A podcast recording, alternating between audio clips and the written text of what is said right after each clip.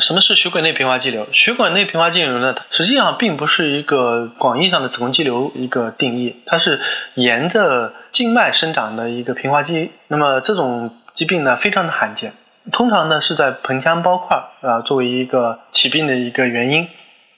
随着这个疾病的发展呢，它这个会跑到这个全身的静脉里面去，啊，甚至会堵在静脉里面，形成一个血栓。我们个别病人也见到这种硫酸。长到了这个下腔静脉，甚至到了心脏里边。那这种病呢是非常罕见的一个疾病，存在着一个高复发率以及高转移的一个问题。那么预后也不是特别好。呃，这种疾病发生的时候呢，一般来说的话，首选的治疗方案还是能够手术，还是尽可能的手术。手术尽可能切除病灶以后，那么使得有机会啊得到一些缓解的一个机会啊。当然也会存在一个高复发的一个问题。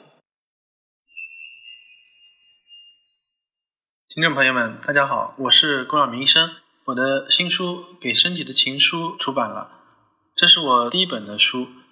新书呢，在当当、京东、亚马逊等网上书店以及全国的新华书店均有销售，献给广大的女性朋友们。